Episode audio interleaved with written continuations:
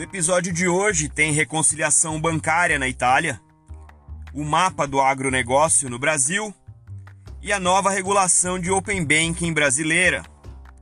Eu sou Maurício Magaldi e esse é o Block Drops, o primeiro podcast em português sobre blockchain para negócios. As notícias que você ouve aqui não têm qualquer vínculo com o meu trabalho atual, não configuram nenhuma forma de patrocínio, propaganda ou incentivo para o consumo e têm o foco exclusivamente educacional para o mercado. Essa primeira nota de hoje é um caso italiano de uma aplicação uh, muito interessante para resolver uma questão bastante tradicional nos mercados uh, financeiros, que é a reconciliação interbancária. A reconciliação interbancária ela trata basicamente de um processo operacional em que cada banco tem com outros bancos contas correntes. Então isso ajuda é, no fluxo, né, de, no fluxo financeiro, no fluxo monetário entre os bancos, quando há transações entre clientes de diferentes bancos ou entre o mesmo cliente, né, cliente de, de diferentes uh, instituições financeiras. E isso é, é, uma, é uma atividade operacional que garante que essas contas estão batidas entre cada um dos bancos. Então é, é um para N combinações daquele, daquela, daquela reconciliação na mão de ida e na mão de volta, obviamente. Né? Uma das coisas típicas é, quando a gente discute blockchain é a resolução de disputas. Né? É, por que a gente fala de disputa? Quando eu tenho uma reconciliação interna numa empresa, onde eu estou reconciliando dados de diferentes departamentos, a gente pode chamar de reconciliação, porque se tiver alguma diferença, eu vou lá e eu ajusto, eu trago informação adicional e eu tento resolver aquela diferença. Quando você faz isso no âmbito do mercado, você faz isso no âmbito da indústria e entre diferentes empresas que potencialmente têm diferentes agendas em relação àquele processo de negócio, essa reconciliação ela pode entrar em uma disputa. Se ela demora muito tempo para ser resolvida, você pode é, ter que fazer algumas provisões contábeis e isso afeta diretamente o resultado da empresa. Né? Então, quando a gente pensa em blockchain nesse âmbito da indústria, a gente pensa nesse aspecto de que eu estou resolvendo disputas entre diferentes agentes daquela cadeia de valor daquele setor econômico ou entre setores econômicos. No caso da Associação bancária italiana, a, a, a BI, eles estão testando uma, uma, uma forma de fazer isso com blockchain, onde cada banco controla as contas posição, que no mercado se chamam contas nostro e vostro, né? as minhas contas contigo, as tuas contas comigo, utilizando uma rede blockchain. Nesse caso aqui, eles estão usando a, a plataforma Corda Enterprise da R3 e estão reduzindo esse processo, né, o esforço de reconciliação bancária entre vou, vou olhar aqui 32 bancos 32 bancos simultaneamente utilizando essa solução em blockchain para reconciliação. Eles começaram o piloto com 18 bancos, que eu acho bastante para um, um primeiro piloto, interessante. Testar com bastante, deve ter testado performance também, né? E agora tem 32 utilizando com mais 23 para se juntar a essa rede. E até o final de outubro, todos os bancos italianos uh, estão previstos para entrar uh, nessa, uh, nessa onda de outubro. Né? Ou seja, uma indústria se organizando para reduzir os custos e riscos operacionais. Né? Se você pensar que a gente está entrando cada vez mais né, por várias forças em um ambiente plenamente digital, é possível que você tenha um aumento de volumes transacionais, como a gente tem visto em, diversas, uh, em diversos países, de maneira digital. Né?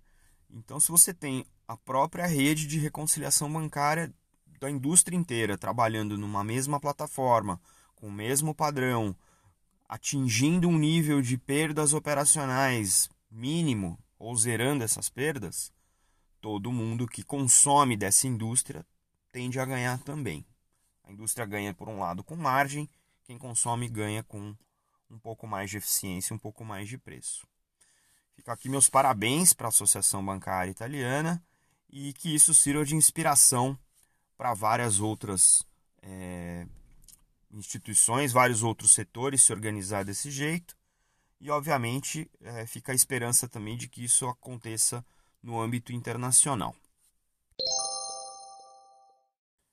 A segunda nota, por incrível que pareça, ela é novamente associada à questão da pandemia de coronavírus.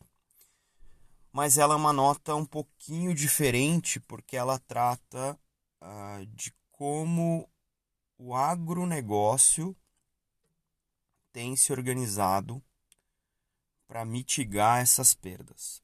Então, eu vou falar aqui de uma startup chamada Cult.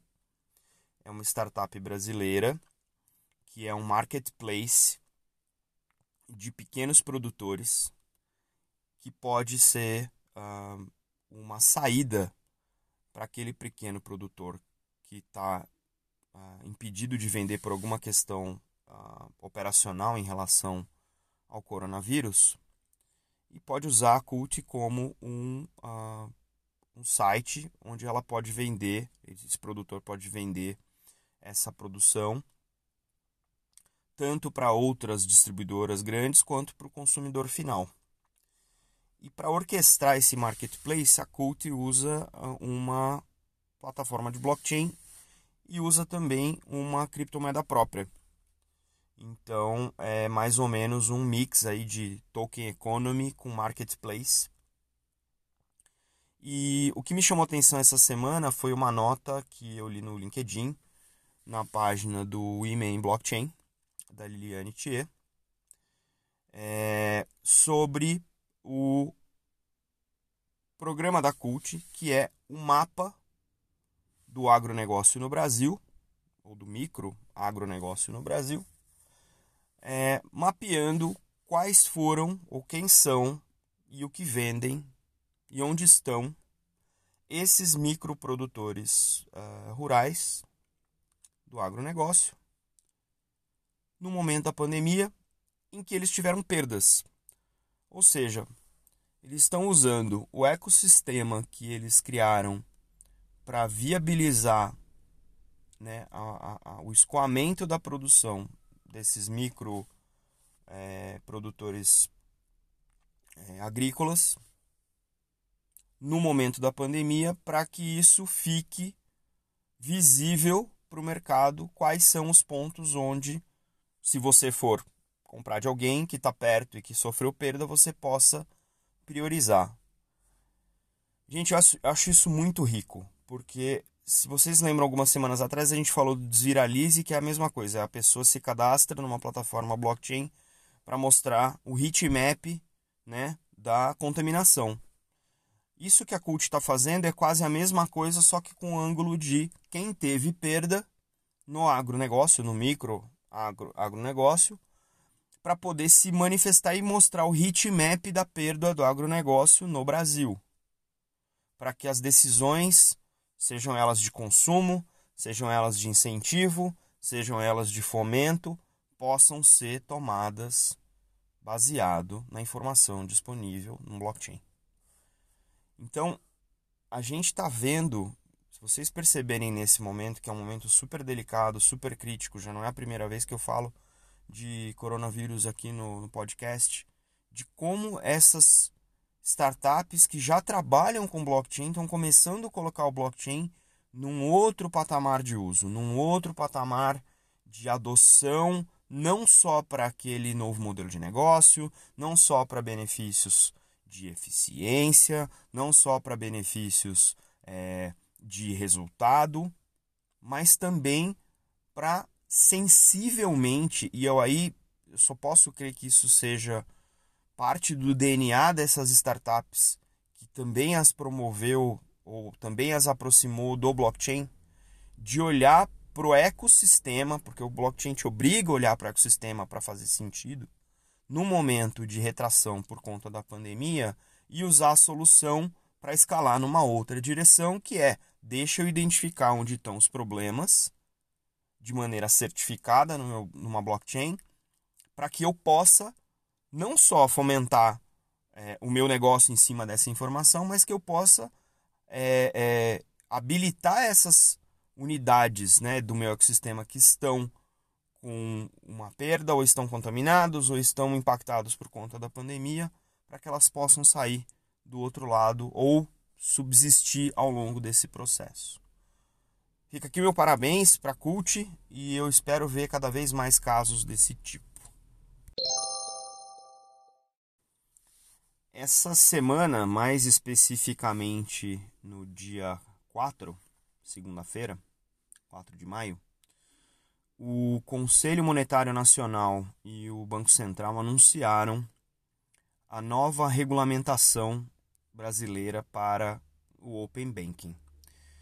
Para quem não está familiarizado com o Open Banking, o Open Banking é, uma, é, uma, é um movimento da indústria financeira para tentar não só modernizar é uma palavra ruim, mas para tentar integrar o, a oferta do banco, a oferta dos bancos, junto com as ofertas das startups. Esse é um movimento que já vem acontecendo ao redor do mundo, vem sendo regulado ao redor do mundo e agora o Brasil se colocou é, em posição de regular essa dinâmica também. Né? O link que eu deixei na descrição do episódio tem bastante informação, é o anúncio oficial no site do Banco Central. E uh, uma das coisas que eu queria destacar aqui é uh, o cronograma. Tá? Ele é faseado. Para o Brasil, ele começa em 30 de novembro deste ano e é concluído, a última fase é concluída em outubro uh, de 2021. Então, temos aí é, quase um ano para a implementação né, da, da, da, disciplina de Open Banking. A fase 1 rege acesso ao público a dados das instituições participantes, quais canais de atendimento, produtos e serviços com suas contas de depósito à vista ou de poupança, conta corrente ou poupança, conta de pagamento e operação de crédito. A fase 2 é o compartilhamento entre as instituições participantes de informações cadastrais dos clientes e seus representantes e dados transacionais dos clientes para os produtos e serviços que são relacionados a essa fase 1. A fase 3 é o compartilhamento do serviço de iniciação de transação de pagamento entre as instituições, então os disparos de pagamento entre bancos ou entre instituições financeiras e fintechs, e o serviço de encaminhamento de proposta de crédito entre as instituições, e aí são os produtos de crédito rodando entre os diferentes participantes. E a fase 4 é a expansão do escopo de dados para abranger operações de câmbio, investimentos seguros, previdência, é, tanto os dados do, acessíveis aos públicos quanto das transações compartilhadas. Por que, que a gente está falando de Open Banking num podcast de blockchain para negócios? Pelo simples motivo de que tudo isso que vocês estão lendo e vocês me ouviram falar nessas quatro fases envolve uma coisa muito importante que é a identidade e os dados associados. A gente está aqui neste momento no Brasil discutindo se a LGPD vai para frente ou não vai, se implanta esse ano, quando que implanta, etc. E eu recomendo que vocês leiam sobre a LGPD. Mas nesse quesito do, do Open Banking, o mais importante aqui é que a gente tem uma infraestrutura técnica que permita que tudo isso que está sendo regulamentado nesse momento aconteça de maneira rápida, de maneira ágil, de maneira controlada, de maneira eficiente, com performance entre todos os participantes.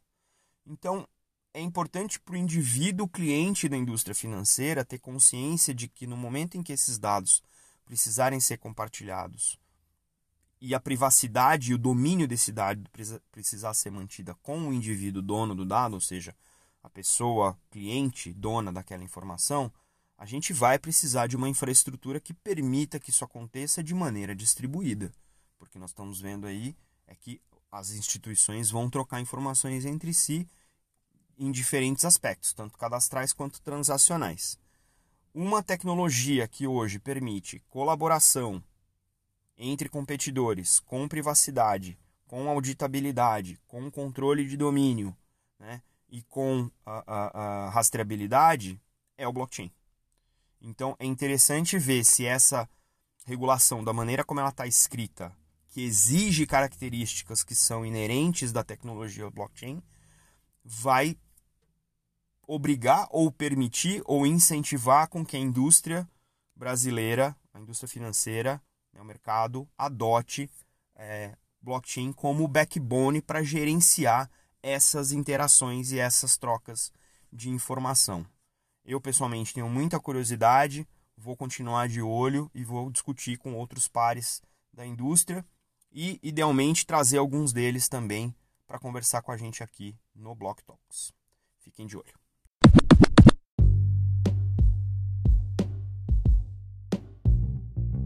Você pode ouvir o Block Drops Podcast nas plataformas Numis, Google Podcasts, Apple Podcast, Spotify e Anchor FM.